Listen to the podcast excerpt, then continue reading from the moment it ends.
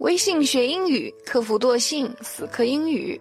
大家好，我是口语精华微课堂的 Rosie 老师。大家如果想体系化学习地道的、实用的口语表达，可以点击下方的阅读原文，加入我们的学习哦。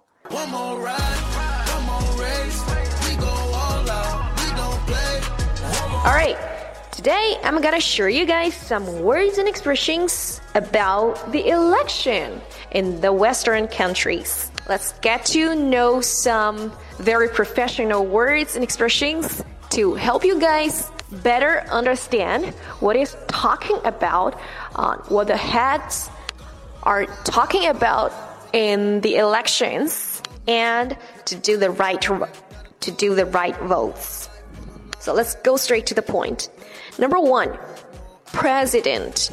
Okay, president. Or there also there usually comes along with vice president. Okay, vice president. Another word is commonly seen uh, party. Party. Okay, here's the bonus tip.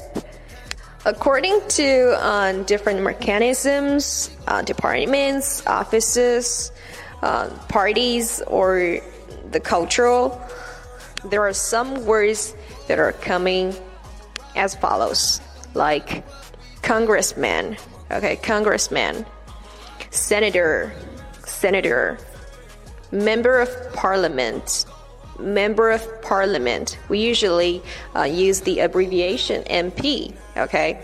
Another uh, abbreviation is like MC. MC means member of Congress, okay? Member of Congress. And the next word, legislator, legislator. Okay, the next part is about some um, some English words that you must know about the election. It's a must know issue. For example, election. Okay, very simple, very easy. Election.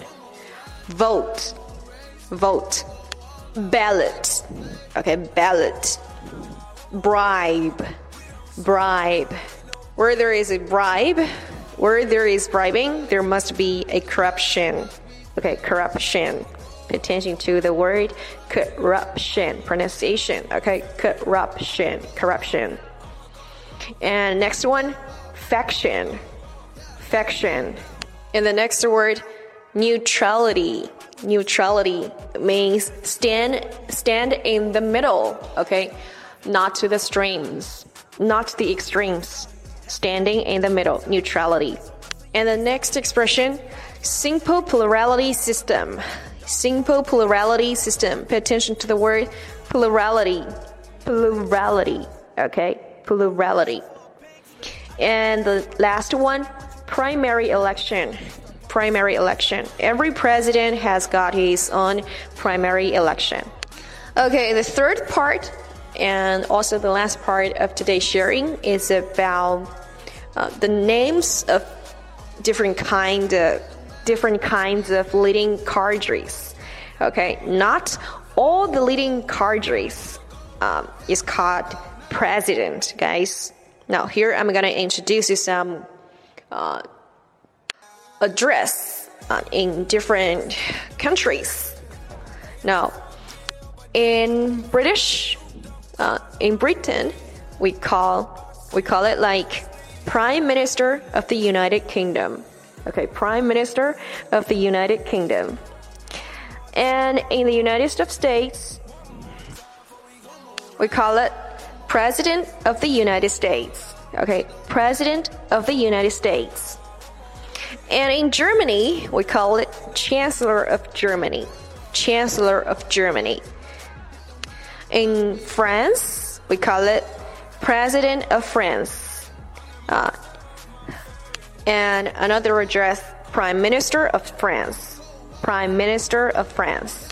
And in some kind of Asian countries like Japan, we call the leading head like Prime Minister of Japan. Okay, in Korea, President of South Korea.